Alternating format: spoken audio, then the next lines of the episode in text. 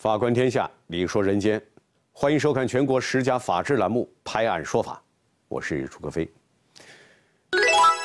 二零一六年大年初三的深夜，四川省安县黄土镇的一条僻静的公路边突然出现了一个满头满身都是鲜血的女人。这个女子挣扎着爬出了一条血路，爬到路边，用微弱的气息啊。向一家农户呼喊着求救，这家农户战战兢兢开门一看，哎，差点没被吓死。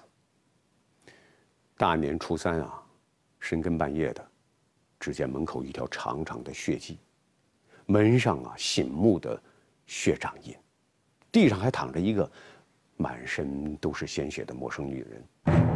究竟发生了什么？这家人已经来不及多问多想了。救人要紧呐，于是立刻就报了警，并且拨打了幺二零。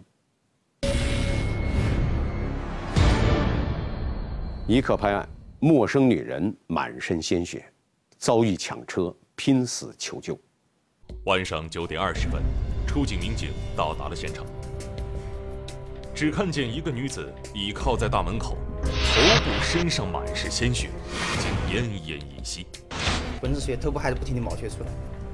当时已经快说不出话了，已经处于一种快休克状态，十一个多。从马路边到大门口，距离三十多米，一条长长的鲜血拖痕清晰可见。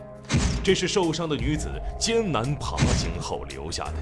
除此之外，农户的木门上也处处布满喷溅状血迹和血手掌印。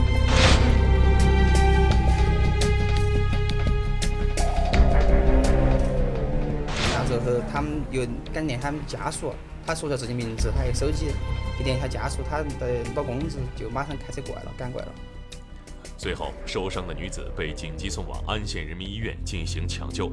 经检查，女子系头部遭受钝器打击，造成头皮撕裂。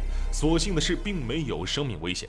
口这边全部是烂，耳朵烂，当时是吊起的，就嘴巴上撂的嘛，像这等踩了的嘛，这烂的都是疤嘛。民警询问后得知，女子名叫陈志英，是距离此地十公里外的界牌镇人。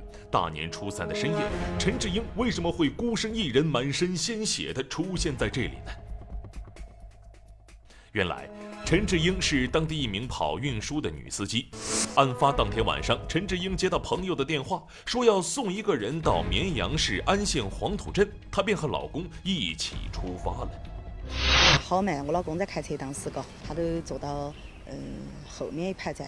坐后面走的路上呢，我老公他们朋友呢，直接给他打电话，就他都下车了，下车嘛我都来开。丈夫半路下车后，陈志英继续驾车往黄土镇行驶。可是走到半路，意外发生了。坐在车里的这名乘客突然像变了一个人似的，对他痛下毒手。他都一下就打我老个，打的真的是。我感觉是铁器动的之类的，打得很好重那个，当时打得响得很，我当时都想要找他一打过后，一把都把我头发，我长头发噻，他都把我头发卖了，我的安全带撇起，我根本都扭不动哎，把孩子都给我拉落了，鞋也没得了，还把我架床这边，我说你要啥子嘛？你要要啥嘛？我说你是不是要钱嘛？我给你拿钱嘛？他说你有钱没得？我说我有钱，我有钱，你是不是要钱嘛？我马上给你拿嘛？我说你，你送我，给你拿嘛？然后他是还是没开枪，继续把我往我往那边拉。身材单薄的陈志英哪里是这名彪形大汉的对手？凶残的乘客手上的钝器如雨点般向他的头部猛砸，鲜血直流。之后，陈志英被直接拖到了后排座位上，继续遭受毒打。哦哟，那个两面坐凳脚底下全部都是血，嘎，自己摸得到噻。他又老脚踩我这面，踩我那面，踩到驾驶凳这档，看没？都是踩了过后又踩我身上肚子。他当时已经确定是这个人已经昏迷了。突如其来的袭击没有让陈志英失去理智，为了避免再受到伤害，陈志英躺在车里假装昏迷，寻找机会自救。此时的凶手看见陈志英没有了动静，抢过方向盘，驾驶车辆一路飞奔。我大当时心里啥都没想，我都想的是跳车。我想这么起，他都是把我这么搓磨死，我跳车少有所谓啊。不知道开了多远，也不知道身在何地。陈志英透过车窗隐隐约约的看见路边有灯光，他鼓起勇气，猛地打开车门，不顾一切跳车求生。从这个位置到这个住家户家里面，大概应该有三十米的左右的距离。但是当时嗯，因为到现场之后看到受害人这个情况啊，如果当时他如果是意识稍微比较，呃，意识要稍微差点点的话，他如果说可能当时饮食过多的话，可能就已经出现生命危险了。凭着勇敢机智和强烈的求生欲望，陈志英最终得救了。那么，这个抢车伤人的男性乘客又是谁呢？受害女司机告诉民警，她其实压根就不认识这个凶手，结仇结怨更是无从谈起。这名男子之所以上了自己的车，都是熟人周某打电话喊来的。其实我帮你介绍嘛，帮你喊的车嘛，你也不可能打人家嘛，这是第一嘛，是嘛哥？要想这一点嘛，你这么去打别个，你就给给我带来多大的麻烦的嘛？周某说，乘车行凶的男人名叫王德凤，是自己的狱友。因为当时这个出租车。是他的朋友帮他喊的本村本组的等于出租车，这个事情很清晰的就知道是他所为，他仍然毫无顾忌做了这个事情。这个王德凤啊，丝毫不怕暴露自己的身份，显然他已经无所顾忌了，猖狂至极啊！此时他伤人抢车逃之夭夭，绝对是个危险的因素，那么抓捕此人迫在眉睫啊！事实证明，警方的预判绝非危言耸听。就在接下来的九个小时里面，犯罪嫌疑人王德凤又接二连三的干出了一系列丧心病狂的事情。这个王德凤难道疯了吗？他到底干了什么？大过年的，他究竟抑郁为何呢？阿尔克派案。丧心病狂，屡屡作案，疯狂犯罪，有何隐情？就在安县警方连夜对犯罪嫌疑人王德凤以及被抢车辆进行寻找时，江油市突发的一起火灾引起了安县警方的高度重视。微波炉我们扫了的，看嘛，这些东西天然气管全部他们着，我们隔了点。还有我们那边那户的，当时我们那个女子是是个大肚子，她当时那晚很幸亏没在家，晓得不？要是在家那晚很不得了了。眼前的这个女人就是房屋的主人，名叫罗文华。当天晚上起火的时候，他和老伴抱着孙子正在酣睡着，家里还有一位八十多岁的老母亲。他们当时睡的是二楼的里屋。刚开始的时候还以为是电线短路引发的火灾，逃过一劫的他们急忙叫来周围的邻居进行灭火。看不形势不对，但是马上喊他们就组织起来去救嘛。我觉得当时如果哎，如果当时不去组织的话，这个事情啊。肯定当时后果还是很严重的嘛，旁边都要着。一把大火把家里烧得面目全非，家用电器、床单、棉被、摩托车通通烧毁。而幸运的是，并没有人员伤亡。警方通过勘查，最终确定这是一起人为纵火案件。那么，大年初四的凌晨，谁会跑来烧自己的房子呢？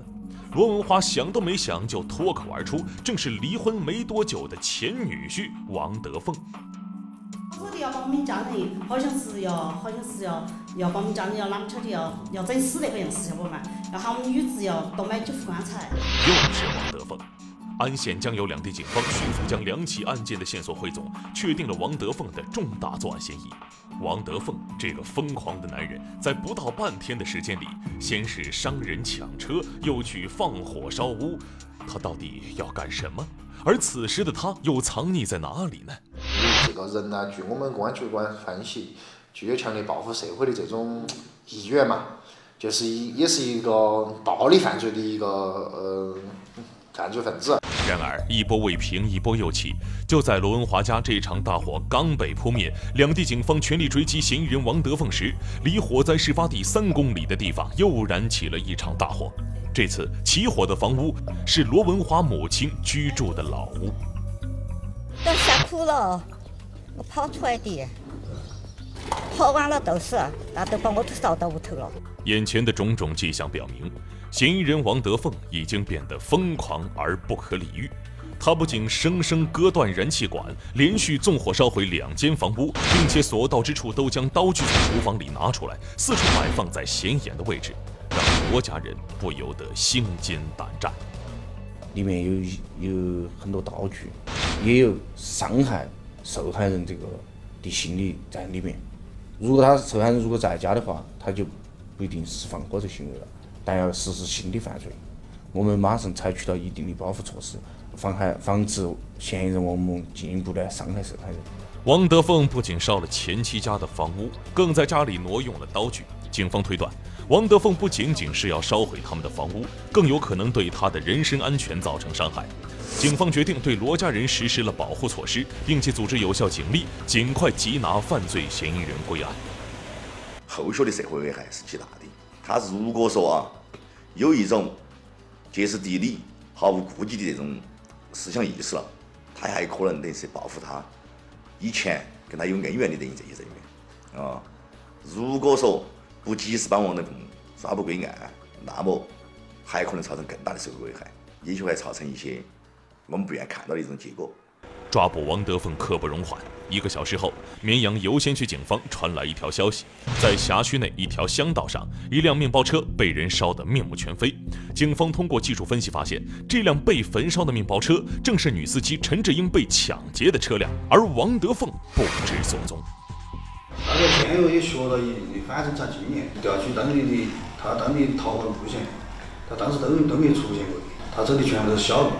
他走小路的目的就是为了避开这种监控。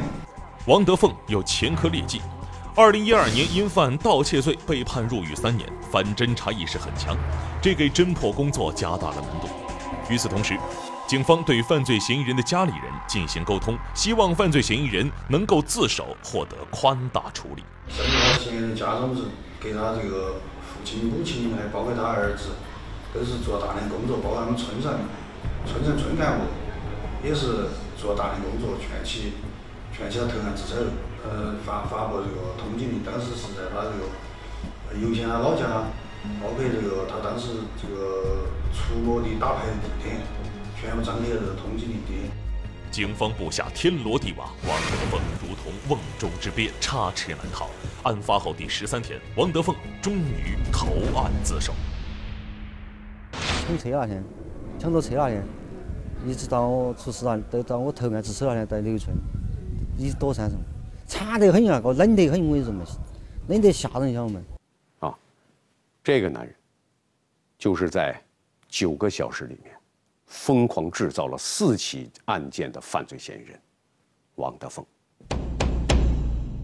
落网之后的王德凤倒是很爽快啊，他直言不讳的交代，啊，自己伤人、抢车。烧屋焚车，都是他一个人所为，而他这样做的目的，就是想把自己的前妻田丽给逼出来。因为前妻自从和他离婚以后，就再也没有露过面了，他一直就想找前妻讨个说法呀。那么王德峰到底找前妻讨什么说法呢？他和前妻之间究竟有着怎样的恩怨，以至于王德峰不惜铤而走险，用触犯刑法这种极端的方式来逼前妻和自己见上一面呢？三可拍案，爱到疯狂，丧失理智，极端报复，害人害己。田丽的母亲罗文华说：“女儿田丽和前女婿王德凤都是再婚。”当时两人认识还不到一个月就闪婚，对此自己和丈夫都颇有微词，并且前女婿王德凤和女儿结婚还不到一个月就神秘消失了三年。出去打工嘛，出国嘛，出国打工，嗯，签证签了三年零六个月，到离婚了才晓得他进单房的。对于王德凤入狱的事，田丽一直对家人谎称丈夫王德凤是去国外打工，要三年时间才回来。这三年的时间里，老婆田丽仍然对王德凤恩爱有加，经常跑到监狱里去看他，还送去穿的用的，希望他接受改造出来以后能够重新开始。我每个月去看他的，是他坐牢至今全部都是我每个月都付钱，每个月四最少都四块钱。二零一五年七月，王德凤出狱后。田丽为王德凤介绍了几份工作，可是丈夫三天打鱼两天晒网，没干多长时间就回家了，整天在家里不务正业，这让田丽心灰意冷，决定和这个男人离婚。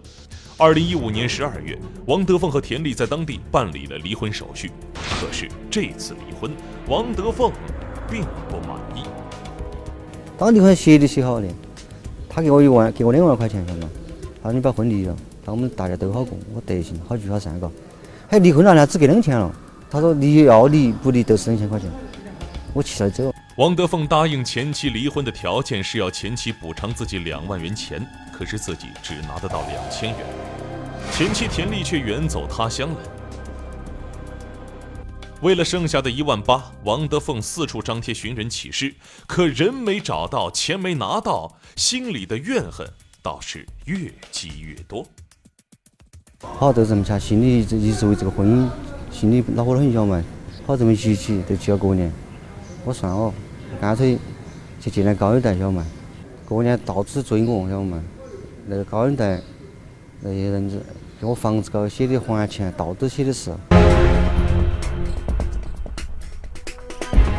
为了躲债，过年时汪德凤躲在了朋友家里，直到大年初三这天，汪德凤决定离开。那你当时打打这个野地准备往哪走嘛？随便想到一个是黄土，随时想了一个目的。等于当时想到的是黄土，一开始，王德凤并没有打算伤人抢车，可坐上陈志英夫妇的车后，想到自己成天四处躲债的落魄，想到前妻对自己的冷漠，王德凤心里扭曲了。儿子见过他男人下车，那个产意思，晓？那个那个心头的产的产那个意思，晓得吗？就想说把车子抢抢夺过来，晓得吗？就这样，起了歹念之后，王德凤便借故下车方便，捡了块砖头藏在身上，又上了车。对，捡的石头。哪儿捡的石头？我知道了。嗯。那个位置捡的石头哈。你让你好嘛？哦。那个位置捡的石头嘎，捡个啥石头？好大个石头？啊，捡了过后呢，你能不能？我我我没得上车给他拿钱。哦，上车给他拿钱哈。那你上里头去捡的石头？屙尿。屙尿哈，就捡了个石头过来，说给他拿钱，在哪儿砸的？这个位置哈。女司机陈志英跳车后，王德凤漫无目的的开着车一路狂奔。那时候脑壳也怪，晓得嘛？啥都没想，只晓得往往往我往我前妻南门方向跑的。一把火烧了前妻的卧室和厨房，王德凤又来到前妻田里的外婆家里。对，我这个我想的是这个房子烧不燃，晓得嘛？肯定烧不燃，所以你所以你刚刚到的，啷么可能烧得燃嘛？他们他们去看没？没有。没去看，嗯，那火火放过去走了去，哎。放完两把火，王德凤心里开始慌张。为了毁灭证据，王德凤又一把火烧了抢来的面包车。生活的这种无望，这种失望，所以说极度失望，造成了极度的疯狂。当时呢是一种疯狂的状态。可能事后啊，在一连串做了这些事情过后呢。当他又冷静下来的话，又觉得有点后怕。在逃十三天后，走投无路的王德凤自知逃跑无望，于是来到公安机关投案自首。一个疯狂之徒的穷途末路，最终走到了尽头。王德凤和田丽啊，都属于重组家庭。王德凤本应在婚后担任起一个丈夫角色，好好的照顾家庭，可是呢？他不务正业，游手好闲，把这些年来所有的遭遇都推卸到妻子田丽的身上。妻子对他越好啊，他觉得越是应该的。你说这种念头扭曲了他的心理啊，最终婚姻以失败告终。于是走投无路的他，就把这些怨恨全部强加于妻子田丽身上了。